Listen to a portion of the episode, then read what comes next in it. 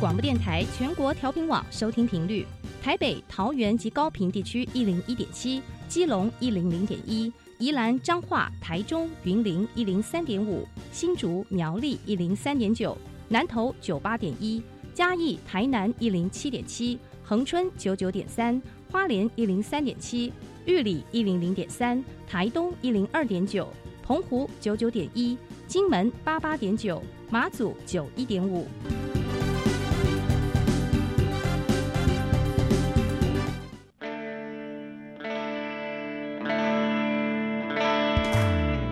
时时有惊喜，生活处处是学习。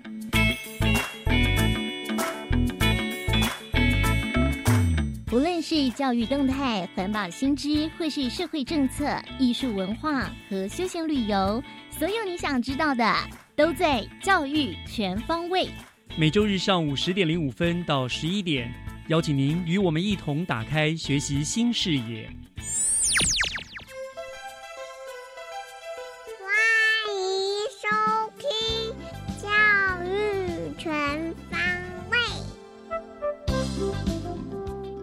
早安，各位亲爱的听众朋友们，欢迎收听十二月二十二号的教育全方位。我是岳志忠。嗯，再过两天就是平安夜了，因为当天呢并没有放假，所以我相信一定有很多的朋友呢已经利用这两天的假日和亲友们聚会了。我非常喜欢耶诞节的氛围，呃，除了满街耶诞灯饰带来的欢乐气氛之外，还有亲友们借此相聚同欢的那种幸福喜悦的感觉呢，都让人感到温馨和乐。嗯，所以我非常的喜欢。那在这里呢，我就先祝福所有的听众朋友们幸福平安，圣诞快乐。好，那么今天是双数周，节目的一开始呢，首先让我们进入学习加油站。学习加油站，掌握资讯，学习加值。新北市政府教育局首创全国呢，连续三年办理斗艳时尚伸展台的这个竞赛。那总共分为服装设计、呃造型设计、模特儿走秀跟视觉设计这四大项的竞赛。那为家政群、艺术群还有设这个设计群的学生们呢，提供了一个实作跟展演的平台。那之之前我们学习加油站的单元陆续为大家介绍了，在今年获得了服装设计还有模特儿走秀第一名的同学来分享他们的心得。那今天呢，我们特别又邀请到了获得了视觉设计第一名跟第二名的两位同学呢，来跟听众朋友们分享。嗯，他们这两位同学分别是钟义杰跟林植伟两同学哈。那很巧的，他们跟上次的两位同学一样，都是来自樟树十中。这樟树十中可以说是今年的大赢家，非常的厉害哈。好，先跟两位同学打招呼。呃，钟义杰、林植伟，你们两位好。你你好。哎，义杰先跟大家自我介绍好吗？好，大家好，我是樟树十中多媒科三年级的钟一杰。嗯，一杰在这次比赛是得到了嗯第一名，第一名，恭喜你！好，谢谢那来植伟，你好，我是樟树十中高二的林植伟。嗯，那你这次比赛是得第二、啊第二名对不对？你们都是读哪一科？多媒体动画。都是多媒体动画科，对不对？OK，好，学姐学妹哈，那这次在这个比赛中也就是互相厮杀了，果然。果然多读一年还是比较厉害一点，对得到了第一名，对不对？好，那我想易姐，那就先跟大家讲讲吧。你这次得到了第一名，你的感想是什么？感觉什么？蛮意外的，怎么讲就是老师之前就是有跟我说过说通常参加这种都是有一些是记忆选手的，哦，记忆所以他们都是有训练过的，对，所以要跟他们做对手，就是让我还蛮紧张的。嗯然后当初在颁奖的时候也是很紧张，因为他是从后面开始唱名，是然后因为一直迟迟没有听到自己的名字，还让我很紧张。但是最后听到自己名字，就是嗯，真的很开心。啊，这一点我要跟你们抱歉一下，这是我提供的意见嘛。当天猫 他们就说唱名，我说嗯，应该是由后往上唱比较刺激一点，让你担心了一点哈。好，那不过还是很恭喜你得到第一名了哈。谢谢那那呃，植伟你是第二名，好，你的心情呢？有没有点不服气？怎么会输？哦，倒是没有，还是一样很惊喜，因为？没人从来没有想过会得名。嗯，你之前那么客气，对，之前在训练的时候就，因为我们训练的时候是高一嘛，嗯然后也有听说有很多高二甚至高三的那种技艺选手，嗯，就已经训练很久的当对手，哦而且训练的过程就是也还蛮挫败的，常常会被老师骂那样。对，所以当初得奖的时候真的是超级意外，掉下眼泪对我真的差点就哭了，然后上台的时候脚还在发抖。啊，是哦，对，很厉害，很厉害了。不过你高二嘛，哈，你先先让学姐，对不对？明年你还可以再参加，对不对？对啊，对不对？明年把再把第一抢过来。明年就要第一了。对对对对对，好，真的是很厉害了。那我们知道说，呃，两位你们都读多媒体动画嘛，哈，那这其实一个也是一个蛮新的东西。那个，因为张树时钟其实成立也没多久，嗯对不对？好，那你们当初怎么会选择想要就读技职的，而不是走一般的传统的，可能说读某某呃一般的高中？为什么会选择读技职？你们是本身就对这个有兴趣，还是因为，呃，有些人说啊，因为我我书读不好啊，只好来读技职呢？你们是怎么样的意见？嗯我是本来就有兴趣，然后自己也不会喜欢读书，嗯 所以就是自己很喜欢画画，啊所以想要找一点有关可能设计或是画画类相关学校。那那你选了之后，觉得有没有觉得选错？没有，没有。就是还蛮开心的。哦，学校给你的东西，你都觉得都是你喜欢的，对，就是至少都有学到很多。所以这个很重要，对不对？以前以前读国中、国小的时候，可能读书不开心，因为老师考不好，老师都可以被骂。对可是现在、现在有很多成就感了，对不对？对因为觉得这是我爱的东西，嗯所以很重要，对不对？那呃，紫伟呢，你也是这样子吗？对啊，我国中本来要报名那个美术班，嗯但，后来没有进去，蛮遗憾的。哦，因为美术班好像数学科也很重要，考试对对不对啊？对对对啊，对，然后国中很多那种可能地理历史啊都考不太好，然后上高中就不一样，都是考都几乎都是画画，然后成绩就突然拉提高了很多。你对自己也有更多自信了，对啊不对？对啊觉得上学其实也是一件原来也是可以很开心的了，对对对不对？嗯，好。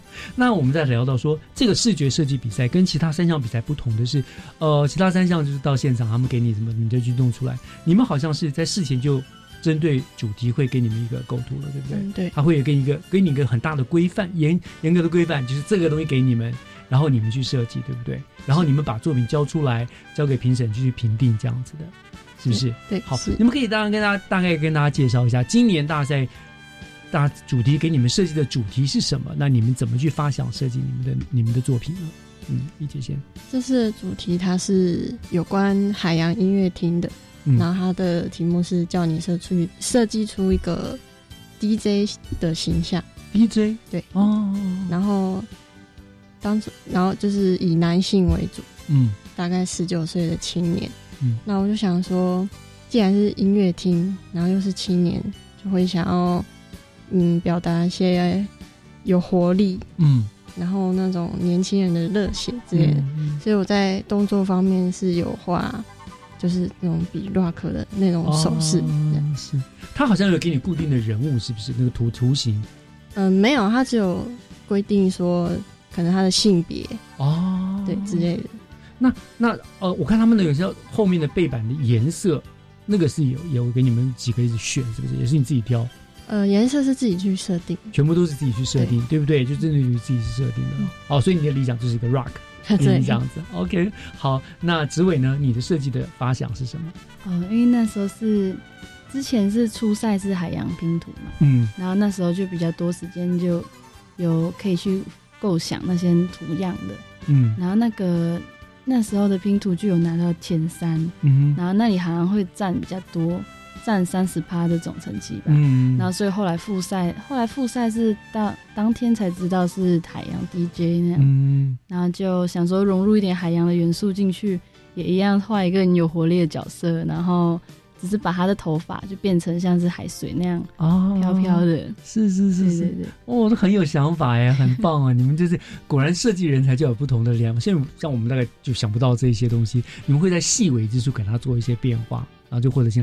你们是不是后来比赛当天你们的作品有被那样整个这样弄出放出来？是不是？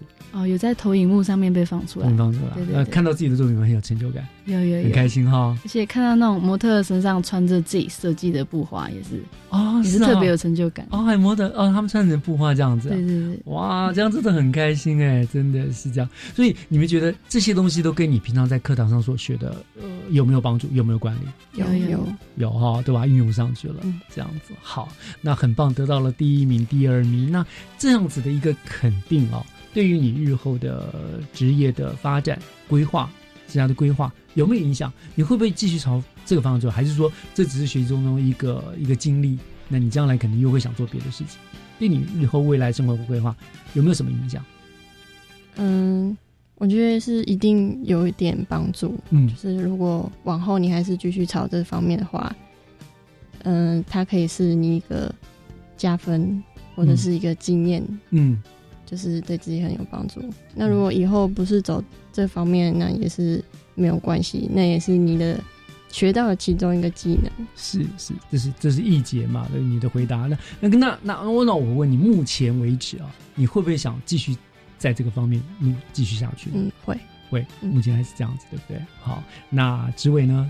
嗯，就像易杰说的嘛，就这个有这个成绩，以后应该可能会有点就是有好的加分那样。哦，但我觉得最重要的还是这次得奖，就让我更肯定，嗯就继续要走在这个这条道路上那样，就让我更确定我对这个的兴兴趣。很棒。我觉得从你们两个身上，就是就印证了那一句话嘛，就选技职，好好读，还是有前途的。嗯过去大家很多人都是对技职是觉得是啊，不读书的人才去那个对。对可是可是现在越来越多的证明，尤其尤其我们新北市政府在这个方面的努力，给你们很多的舞台，对不对？其实建立了你们很多自信，让你们重新拾拾回自己说，嗯，我虽然书没有读的你比你们好，但是我有这方面的专长，未来在社会上面不见得是输他们的，嗯你们可以发热发光的，对对不对？所以加油！我相信你们将来一定会有很好的成绩了。哈，这样，那明年当然，呃，易姐也是没办法再比赛啦，对不对？你毕业了嘛？对对。那志伟还会想参赛吗？当然想，好，那呃，但是我们也不要尝试了哈。因为对对其他学弟妹啦，什么如果和想呃想要参赛的话，你们有没有什么给他们什么建议？要什么心理准备？嗯，我觉得就是真的就是多练习，嗯。而且会有很有很多那种历届的试题嗯。都可以练习，因为觉得比起画技，重点是要要符合题目，嗯然后要有创意，要跟别人不一样，嗯。那才是重点。所以平常是不是你们也会常去欣赏别人的作品啊，参观画展啊什么之类的这样子？对对对就是要多看看其他不一样的作品，嗯然后可能要偶尔做个练习，给自己一个不一样、不符合自己专长的题目，嗯。然后给自己设限一个时间，然后试看看，就是体验一下比赛的感觉那样。对对，很棒很棒哇！好，真的非常今天谢谢一杰执委哈，和我们做的这些分享跟建议，我觉得真的是很棒，听得人家很受用哈。那很开心跟两位聊天，那我也要再次恭喜你们获得了那么好的成绩，也预祝你们日后。不管在专业的场域上啊，或者是在你这个各方面的表现，都能够持续的发热发光，好不好？嗯，那谢谢你们来到节目中，谢谢你们。好，谢谢谢《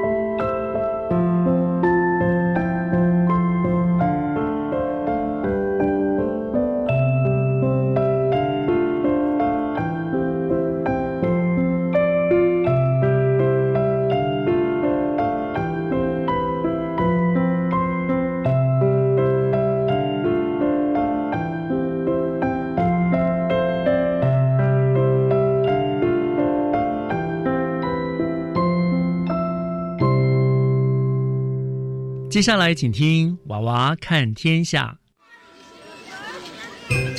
听小朋友分享校园里的事。欢迎收听《娃娃看天下》。各位听众，大家好，欢迎收听《娃娃看天下》。我是新北市大同国小李品仪，我是林芷玲。今天我们要和大家分享的主题是古早味大战科技。小林，小林，你到底在研究什么东西呀？我已经叫你三声了，你还是听不见。哼，你很吵呢。我正在研究早期平埔族的婚礼。你看，他们都是新郎。新娘一起坐在像担架的板子上一起游街耶，坐在像担架的板子游街，那不就像古时候的轿子？有什么好稀奇的？现在都已经是太空时代了，你还在研究这些老抠抠的东西干什么啦？这你就不懂了，你没听过饮水思源吗？没有这些 LKK 的老东西。怎么有办法演进到现代化的物品呢？我们做人还是不能忘本的，你听懂没？好，好，好，是是是，不能忘本，不能忘本。那你到底知道多少老 Coco 的东西呀？什么老 Coco？你有尝试一点，那叫古早味，好不好？可见你一定不懂什么叫做。好酒丁昂得，哼！好好好，是是是，古早味，古早味。那不然我们今天来个古早味大战科技如何？好啊，战就战，谁怕谁？我先问，古时候都用什么东西来扫地？呃呃，不就是扫把吗？Oh my god！你你你竟然连这个都不知道？谁晓得啊？我只知道扫地机器人，不然你告诉我啊。就是给庆。早期的人会把竹子拿来剖开大约三十公分，然后拿来扫鸡屎或扫地，也可以拿来敲打地面赶走小动物。敲越久就裂得越开，声音就越来越刺耳，越来越刺耳。所以。古时候的人也会拿破给庆这句话来骂人家说话声音很难听。是哦，但我还是觉得现代的扫地机器人优雅又好用多了，才不用拿来扫鸡屎嘞。哼，我记得上次老师说有一个科技男懒得扫地，买了一台扫地机器人帮他扫。有一次他上班前。忘记把他的狗关到阳台去，回家一看，天哪！扫地机器人竟然非常尽职的把客厅扫成了草摸摸，满地都是大便的地方，害他差点没昏倒。你说这样高科技的东西哪有多厉害？有。我觉得扫地机器人聪明，又不用我叫，就能自动把家里打扫的一干二净，真是省时省力又环保。而且我家又没有鸡屎，哈哈哈哈！好好好，是是是。说到环保，那你又能说出个什么来吗？有有有，我上次在电视报道上看见瑞典现在开始有人使用冰葬，哎，冰葬。是那个人死后的殡葬吗？阿里起臭灵呆哦，是 b i n 冰的冰葬。哈，冰葬那是什么东西呀？是把人埋到冰块里面去吗？我怎么没听说过啊？哈，你竟然不知道？就是用零下两百度的液态氮把遗体冷冻震碎，然后把金属物挑出来还给家属。剩下的就把它浓缩成像一颗药丸一样，拿去做肥料，一样是尘归尘，土归土，回归到大地。你说环不环保？哇，这是天大的新闻耶！我今天终于开了眼界了。这下你知道我的厉害了吧？既然说到死亡，就让我想到我阿姨的儿子的朋友的妹妹的姑姑的灵。啊，你到底是要讲什么啦？对吼，我自己也说到快昏了，反正就是那个人的女儿要举行举行编造吗？不是啊，我们不是在古早味大战科技吗？是啊，那你在那里绕口令了老半天，到底是要说什么啊？是要办喜事，举行云端婚礼。哎哎，你今天到底有没有发烧啊？怎么老是讲一些我听不懂的新玩意儿？说你老 Coco，你偏不相信。呃，不然你说没？你听清楚喽，我可不想说第二遍。就是呢，他们的亲戚朋友散居世界各地，要把所有人叫回台湾参加婚礼，说不定机票钱比红包更贵嘞。于是他们想出了云端婚礼这个玩意儿，让大家利用视讯见证他们爱情的成果。哇，那、他们不就没办法收到红包了吗？没有客人参加婚礼，不就会变得很冷清？我还是喜欢大家凑在一起祝福新人的感觉，比较有人情味。哈哈哈，这你就不懂啦。他们在荧幕的右下角放了一个 QR code，QR code 你知道吧？这样他们就可以自己扫描账号，然后汇款给他们。你说这样是不是省时又省力？我我我我倒觉得这样很像诈骗集团。哦，说你 LKK，你就是不相信。本来高科技就是新产品、新思想，你不跟上时代的潮流，就是会变成老 Coco，没有人愿意跟你在一起啦。是吼，那我问你，你长大以后会举行云端婚礼，死了以后要用编造吗？嗯嗯，以后再说吧。谁知道现在开始流行的云端婚礼和殡葬，在二三十年后又会被什么东西取代啊？反正环保跟上时代的潮流是我的第一选择。你这个老 Coco 也要跟上，不要再食古不化啦！我哪有？我是固本培元，前瞻未来。明明就有，刚刚还在那里说什么破给庆轿子的是谁啊？好好好，是是是，我改进，我改进。饮水思源不忘本，创新科技要跟上。我是新北市大同国小李品仪，我是林芷玲，感谢大家收听《娃娃看天下》，我们下次空中再会。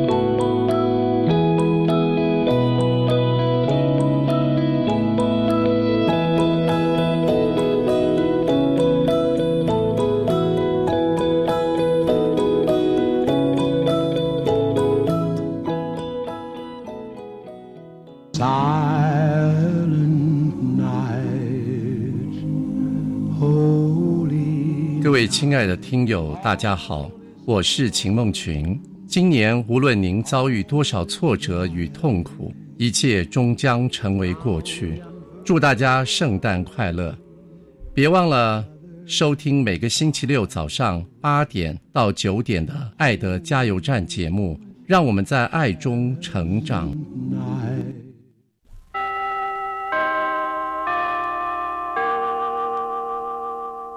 新课纲上路后，老师要开设多元选修课程、弹性学习课程，指导学生自主学习计划，增加这么多工作量，老师还有时间备课吗？有啊，教育部已经有协助教师增能，提供支持，而且已经先调降国立高中职艺能科及实习科专任教师的教学结束，所以啊，老师就有充裕时间可以备课哦。那兼任行政职务专任教师的教学结束呢？哦，这个也调降喽，因为新增定了，只要老师协助行政工作，就可以减少授课的相关规定，让老师有更多的备课时间。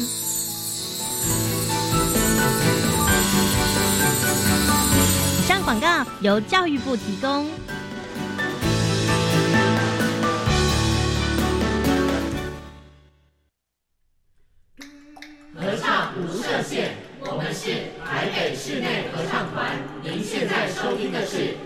教育广播电台。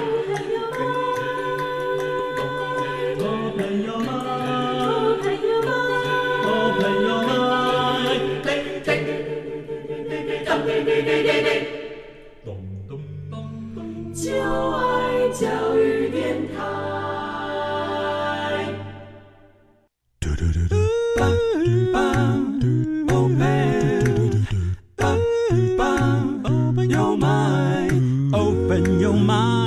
就爱教育电台。嘟嘟嘟嘟，Super Duper。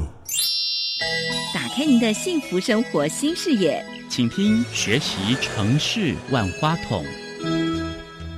您正在收听的节目是教育广播电台《教育全方位》，我是岳志忠。节目的后半段进行的单元是学习城市万花筒。那我们之所以称为万花筒呢，就是希望这个单元能够跳脱教育的范畴，带领听众朋友们来一窥新北市百花齐放、丰富多元的社会政策资源还有活动，一起来打开呃城市生活的新视野。那么今天呢，我们就要以新北市的农业作为主题。非常荣幸的，我们邀请到了新北市政府农业局辅导科的简明雄科长来为大家做一个农业方面的分享。呃，科长已经在我们的线上了，科长您好。哎，主持人好，各位听众大家午安，大家好。是，谢谢提呃科长接受我们的访问哈。科长，我们都知道，其实大家都都非常晓得，新北市幅员非常非常的辽阔，而且我们可以说是很自豪的说是好山好水好好玩哦。但是在农业这一块呢，我们虽然跟中南部的所谓的农业县是那种大量的农业产出呃不太一样，但是其实我们新北市还是有很多特色的农业的呃特产。呃，所以能不能请科长先为我们大家介绍一下我们新北市的农业特色是什么，好不好？好的，好的。那个新北市哈，它其实是比较早都会化的，所以农业的面积跟规模相较于中南部的县市，它是比较小的。对啊，因为那个新北市它其实是幅员非常辽阔的，它有四一百四十五公里的海岸线，它其实环山面海，因为这样的环境下也造就了不同的一些农产品。所以在新北市的话，它在不同的时节、不同的季节、不同的区域都有不同的特色农产品。嗯，啊，因为近年来其实我们因为临临近都会，所以我们也持续推动这友善有机的一些耕法，所以也举办各种的竞赛跟推广，让新北的农特产品在品质上跟产量上都逐年的提升。嗯，啊，目前也是广受诶消费者的好评。相较其他县市，其实新北的农业其实是相当具有竞争力的。也就是说，其实我们是比较重质不重量的，在精不在多，对不对？是精致上的精致农业的部分。好，那可不可以跟我们例举几个例，譬如告诉我们新北市到底有哪一些农渔的特产呢？讲到新北的农产品呢，当然不能不提到这个新北的健康三宝。是啊，何谓新北健康三宝？它其实就是绿竹笋、甘薯跟山药。嗯哼，啊，因为这三种农产品它有具有一个特性，就是它主要都是高纤维、低热量、低胆固醇，还有营养价值高的特性。嗯哼，所以对于爱美的女性或者诶年老者，它其实都是非常对人体健康是非常有注意的。真的非常符合现在的健康概念的。是是是是。然后，因为我们这三种农产品，它主要种植的区域大多在这个我们新北的北海岸。嗯，啊，大家都知道北海岸它其实主要是临近这个大屯山，就是大屯山的火山的部分。哦，因为它具有丰富的这个黑土壤。哦，而矿物质丰富这样子。对，它矿物质非常丰富。是，而且它这边它主要会临海，所以这个在这个海风的一些有盐度的海风下哦，嗯它的甜度会特别高，种植出来的这产品会特别的绵密，特别好吃。哦，难怪嘛，我们讲说金山最有名就是甘薯嘛，对不对？然后金南北岸的山药啊，巴黎那边的绿竹笋啊，都是非常好吃、非常有名的是是。是是。啊，除了健康三宝之外，哈，其实巴黎的文旦柚哈跟这个麻豆的文旦柚哈，它其实在品质上不输不输上下。嗯嗯，啊，另外其实刚过的，我们之前在十一月有三只茭白笋，是啊，啊，它茭白笋它其实一年它只有产期一次，啊，所以它的品质也非常的高。美人腿非常好吃。是是是。啊，另外的话，新北的茶叶的话更是全台闻名，像平林新店的包种茶，嗯，啊，三峡的碧螺春蜜香红茶，石碇的东方美人茶。啊，另外还是要跟大家推荐的，就是石门它一个铁观音的老茶，其实它这个老茶它都有十几年的历史，就是这个茶叶放了十几年，嗯，所以哦这样，再度烘焙，所以它的口感非常的好。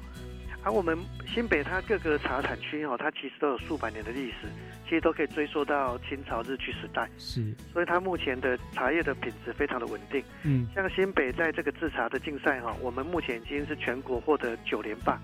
哇，所以在品质上都是备受全国的肯定。嗯，这是农业的部分嘛？农业的部分其实我们渔业，我一既然有这么长一百多公里的海岸线，所以我们的渔业其实也非常发达。像我们都非常晓得什么呃万里螃蟹季啦、贡寮鲍鱼季啊，这些都是我们的特产，是不是是是，嗯，像讲到鱼产品的话，就是我们的万里蟹，大家说是众所皆知。嗯其实万里蟹大概就是花蟹、三点蟹跟石鲟啊，对，它全国大概有八成产量都来自于新北。是，啊，像那个白带鱼也是全国产量最高，小卷也是全国产量最高。嗯，啊，另外现在刚好是贡寮包的季节，啊，大家可能对贡寮包可能比较不是那么熟悉。其实贡寮包它就是目前我们在新北，全台湾目前这新北有办法用草间带去养殖，嗯所以它就是可以养殖这个黑盘豹，是然后还有这个九孔豹。是，啊，目前的话，因为它是在草诶草间带养殖，所以你不用担心有药物残留的问题，不可能去施用任何的药。是，而且它是吃这个天然的海藻长大的，嗯，所以跟这个大陆鲍鱼的话，它在品质上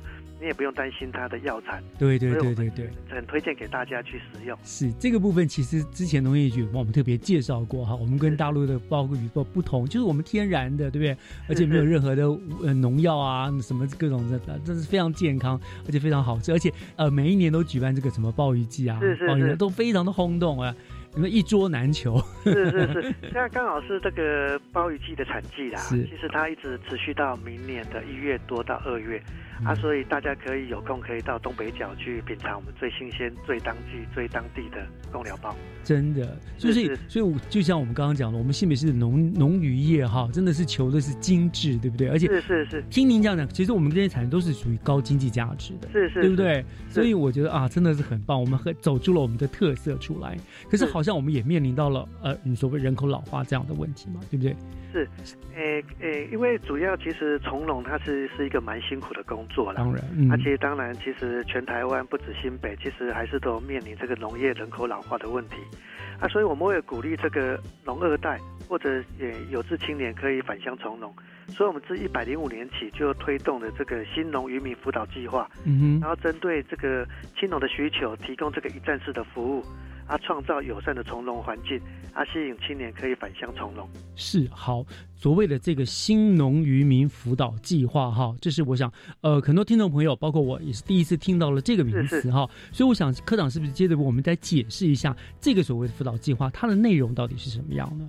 是是是，诶，新农渔民辅导计划哈，是我们其实主要是针对其实新进的农渔民去量身定做的这个辅导计划，因为其实农业它其实很多元，其实不管是农林渔牧都是算农业的范畴啦，所以我们针对如果有心从农，不管你是从事农业的和哪一种形态，那我们就会针对你所需要的，诶去做相关的课程去辅导，啊也会针对这个他你的需要去做个案，就是有业师的去一对一的去辅导。所以，另外我们会针对像现在目目前比较夯的一些电子商务，嗯还有品牌的包装设计，还有一些通路的媒合，还相关的展售，我们都会去就也应应金融的需要做一站式的服务。啊，所以课程结束后，我们也会带青农去各个农场去交流观摩，去标杆学习，啊，提升竞争力。另外，我们会针对这个产业上面，我们也会去诶进行异业结盟，啊，将一二三级产业去结合，让它成为一个完整的产业链。哦，所以非常的用心这样。那他们通常上课会是就地有地方上课，还是你们会集中在某个地方上课啊？像这些我们其实我们会去看青农的他的需求类别，嗯哼，然后我们会去针对他需要去可能开相关的课程，嗯啊，然后这部分是课程部分，啊，另外一对一的辅导就是可能青农他的需要，嗯他可能夜市会直接去他的的场域，哦直接去教导他，啊，甚至去辅导他，甚至针对他的需要去透过一些中央的一些计划，我们嗯会去整合，啊，让他的诶的所需可以达到他最大的满足。OK，好，所以说是一站式的服务哈，是就服务到家的概念了哈。是是是。那好，那我想接着想请教科长是，那你们既然有定了这样的一个计划，到目前为止，这个这个应该不是第一年实施嘛，对不对？应该行总共实施了三年的。OK，好，那我可以请教一下，这三年下来，这个辅导的措施有没有得到一个什么样的具体的成果呢？好，诶，我们目前其实推动这个计划到现在哈，目前已经有两百四十五位青农已经投入在本市投入农业，嗯，然后在本年度哈，其实有三位青农获得这个全国百大殊农的全国百大青农的殊荣。哇哦，所以在这辅导总共这三年内哈，我们总共有十三位青农获得该项殊荣。哦，这成绩很好哎。是是是。啊，另外相关的一些在一些社群网站的品牌营造的部分哦，嗯我们也协助了一百位青农在这方面去运用，啊，让这个可以跟它的相关的产品可以跟这个世代接轨。嗯啊，另外我们在通路媒合上哦，其实我们农业局是秉持的先创通路再开农路的原则，去协助这个青农去相关的一些销售。其实如果没有销售的话，它生产再多，其实对。青龙也没有一个帮助啦。对，而且他肯定还是要经过什么中盘商去弄，又有中间剥削啊什么的，对不对？然后直接打，你们先帮他打开通路，然后之后告诉他们有这个通路了，来你再来种，种了放去这边去销售这样。子。对对对，所以有关这通路部分哦，其实我们现在也是避免是大概有一些中间剥削啦，嗯，因为其实农业也算是比较薄利，真的。所以我们现在是有成立这个农民直销站，可能在各农会的超市，那诶青农的东西可以直接在超市去贩售。然后我们也有成立这个小农鲜铺，像全联也有我们小农鲜铺的站点，嗯哼它的只要是有机符合有机的青农的部分，它的产品都可以直接在全联跟相关超市，只要有标榜这个新北小农鲜铺的站点都可以去贩售。是啊，另外我们也有也也有九处的农夫市集，在一些观光的消费地有一些农夫市集，所以那个农民可以直接在我们的农夫市集去贩售。另外，针对这个青农的产品哦，我们也有有我们去媒合它一些相关的学校的营养午餐，也让他们可以在这个把它最新鲜的产品可以直接给小朋友去使用。嗯哼啊，另外相关的一些百货各大百货超市，啊一些像一些棉花田好诶好食好物等通路的部分，我们也去媒合他们去贩售。目前这三年来已经有数千万的这个采购案，所以我们主要这些通路会让这个农友不用担心它销售问题，可以把心力放放在这个从事这个生产生产上面。是是是。哦，所以你们农业局也很用心哎，真的就是他们打开了通路，他就不用担心我种了这些到底卖不卖得出去，到底能不能获得，因为。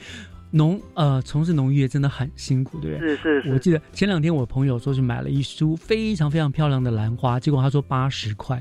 我说你这样子让人家花农到底赚什么？真的是很辛苦。所以这所以局端这边就帮他们打开了这样的通路。对，我们也希望各个听众可以多支持我们新北的小农啊，让他们更有信心在这个生产上。这是应该的是。好是，聊到这个地方哈，我们要稍微休息一下，稍后回来啊。我想，既然有这么精彩的青这个青农他们得奖的故事，我想接下来呃，等一下请科长就跟我们来分享一下一些他们这些成功的故事，好不好？好的，好，那我们听一段音乐，稍后回来。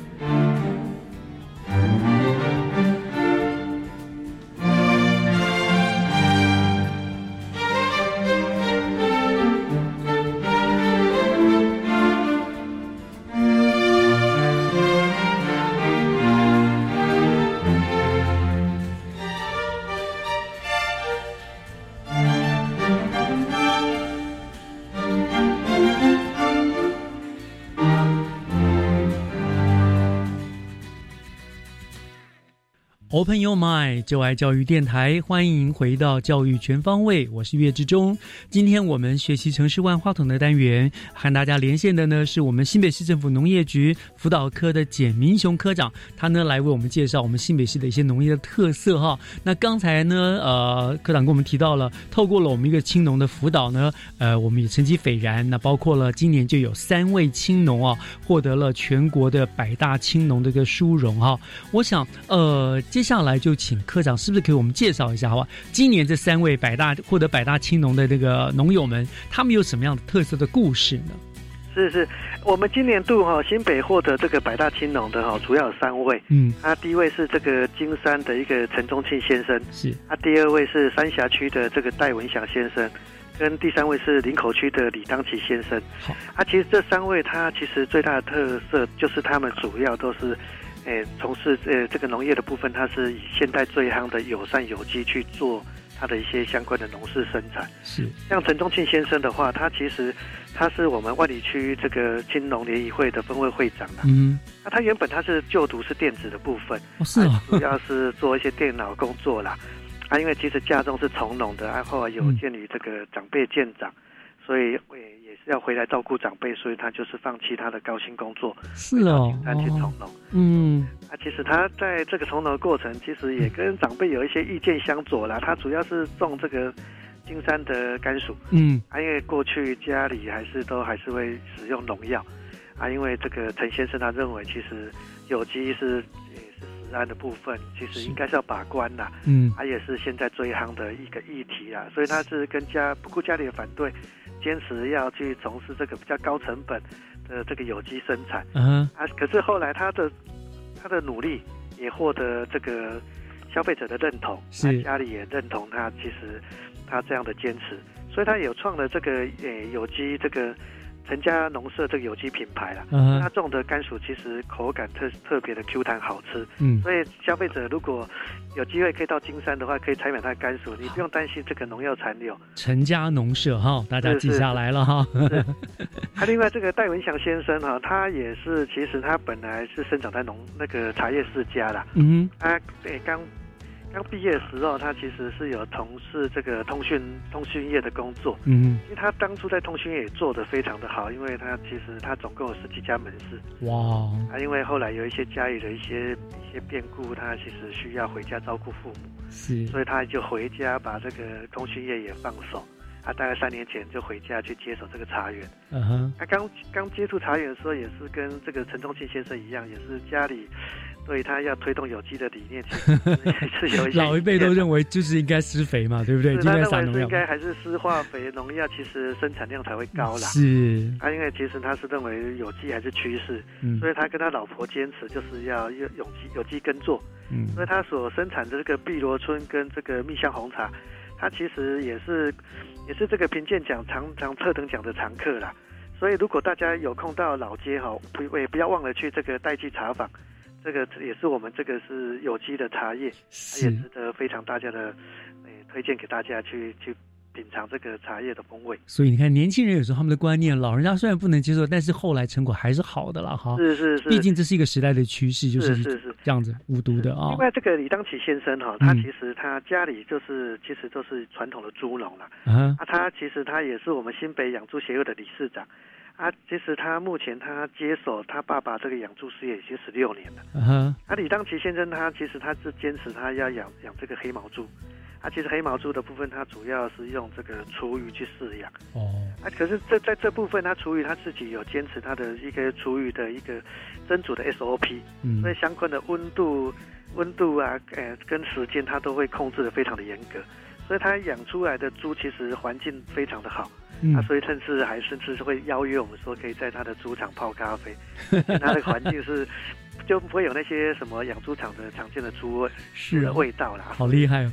所以有 有空，如果大家去林口的话，哈，其实也可以去参观他的养猪舍，对，就是看猪喝咖啡。是是是，其实我们每位百大青农都有他的一些努力的过程啊。是。那如果大家有兴趣要多了解，其实也可以。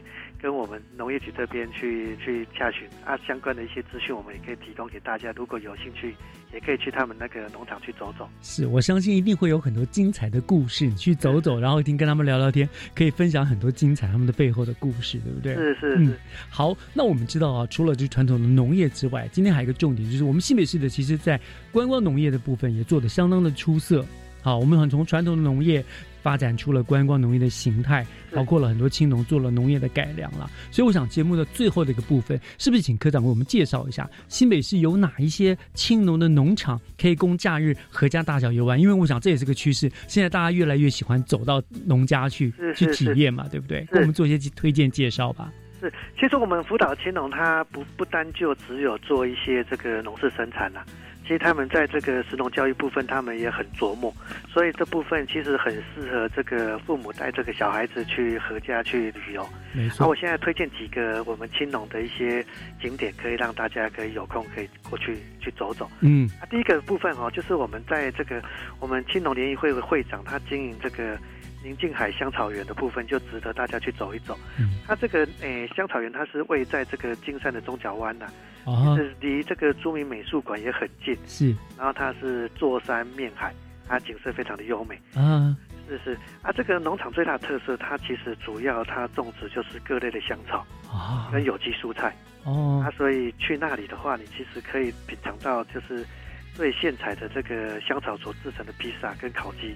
哇，很赞呢！就我们可以自己下去采吗？可以可以可以，他其实诶诶，这个会长他也蛮欢迎大家，他也会跟大家做相关的一些香草植物的介绍。嗯嗯嗯。啊，另外他有做这个开发，他也开发了各种多元的一些香草的一些产品，像小朋友最喜爱的香草蛋卷，还有这个香草奶油等等，其实都很适合小朋友去那里游玩。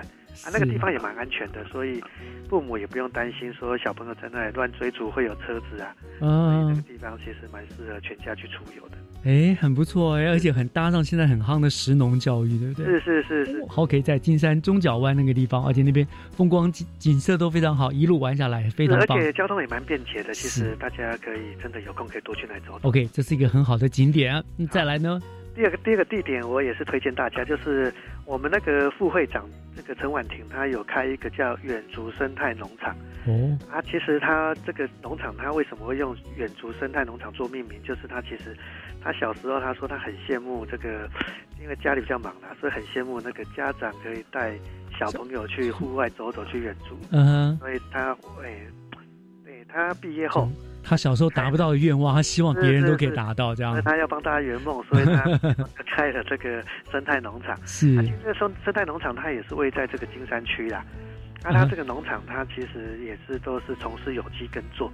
啊，它也是对这个周遭动物非常友善。所以你到那个农场，其实有机会你还是看到这个。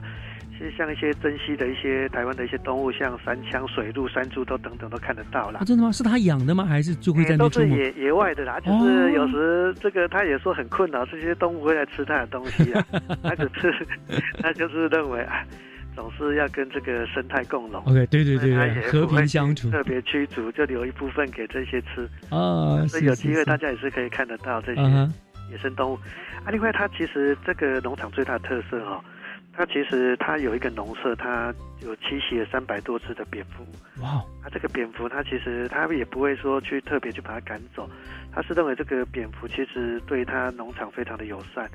因为其实大家都知道，蝙蝠它这个蝙蝠主要是吃昆虫的，嗯跟国外那个吸血蝙蝠不一样的。它 这边的蝙蝠大概都是吃昆虫的。哦。所以它这个一天下来的话，它其实每天都可以帮它吃一些一些蛾类啊，一些。些蝗虫等等，哦，天然除虫剂啊！对对对啊，所以他反而是认为这个蝙蝠对对他这个农场是非常注意，所以他也对这个蝙蝠非常友善。那另外他有针对这个蝙蝠也做这些相关的食农教育，所以有有机会小朋友要第一面对面接触蝙蝠的话，这个地方是一个很好的地方。啊，另外他有也会带着小朋友去做一些挖地瓜、烤地瓜，甚至搓地瓜园的的一些食农教育的部分。啊，那边跟跟刚刚跟那个会长的农场一样，其实都很安全，你也不用担心有其他的车，所以父母也可以很放心的让小朋友在那里嬉戏、游闹都可以。听起来很就很精彩哟。那啊，刚刚您连连讲两个都是有关于农业的嘛，哈。是是。那来我们谈谈有，因为我们讲我们还有很多农渔产的部分嘛，对不对？是。那讲讲有关于啊海鲜的部分吧，有没有这样子的？有，其实海鲜的部分哦，其实海鲜的部分大概就是我最推荐就是到我们贡寮，嗯，贡寮区有一个叫李胜兴青农的一个他的胜兴九公养殖场，嗯，他其实在这个临近这个贡寮，其实过了这个芙蓉过去。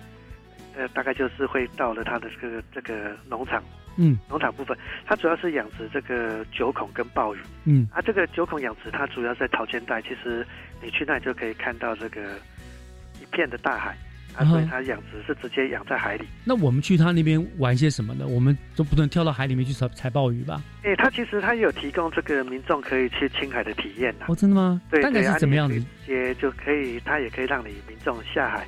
嗯，看这个他们的鲍鱼采收，嗯哼，啊，他也可以介绍这个整个鲍鱼产业，这个鲍鱼是从从小到大是怎么饲养的，整，整个活活动的部分，他都都可以去跟大家做一很详细的。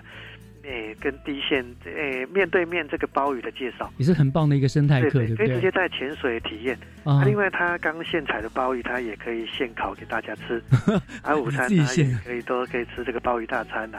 啊，其实我我们也很推荐，如果夏天夏天的话，可以真的是适合去泡水的话，嗯，小朋友也可以去他的草间带养殖池，是那个部分也算很安全啊，就在旁边，而且看了那些照顾着大家啦，所以。看了那些生态的，看了那些鲍鱼，很棒。嗯，这个很棒，抓起来中午就烤来吃了。是是是。啊，另外的话，其实如果去他养殖场玩哈，嗯，其实也可以就近去这个马冈潮间带。嗯，马冈潮间带它其实如果退潮后，它是一一片很大的一个海蚀平台啊，所以各个海蚀平台里面都有一些缝隙，都有一些像一些海星啊、海胆啊啊等等的一些生物螃蟹啊，所以也适合夏天去那里去游玩。哇，真的是有太多可以去的地方，可是真的很想让科长再多介绍，但是我们时间关系没有办法一一的介绍啊。那如果听众朋友们想知道相关这些哪里有这些呃观光果园啦、农园啦，或者是养殖场的话，这些资讯的话，我们可以到什么地方可以查得到这些资讯呢？好，其实相关的一些资讯呢，如果民众想要真诶想要去体验这个农游的一些游程哈，嗯，其实相关讯息在我们新北市政府农业局的网站哈，还有一个来去农家度一日都可以找得到啊。来去农家度一日就是就关键字搜寻到农业局就可以找。啊，我们也欢迎大家来游江游游当地啊游当季，其实有各种游程都等着大家来。哇！我听完科长的介绍，真的会让人蠢蠢欲动，啊，想还很想立刻就去这些地方体验体验啊！而且可以说是吃喝玩乐一应俱全。是是是，所以我想结论还是这样了。我们农呃新北市虽然不是所谓的传统的农业大县，可是我们却在特色农业还有观光农业上面有非常出色的表现。那也为我们新北市的农渔民打开了一条新的通路，对不对？是是，所以这这非常感谢这么多年来农业局为我们的农渔民所做的努力，我想你们都辛苦了。不会不会，好，该的，谢谢。是，那我们今天也非常谢谢我们新北市政府农业局呃辅导科简明雄科长为我们做的精彩的分享，谢谢科长哦。好，谢谢主持人，谢谢各位听众，谢谢。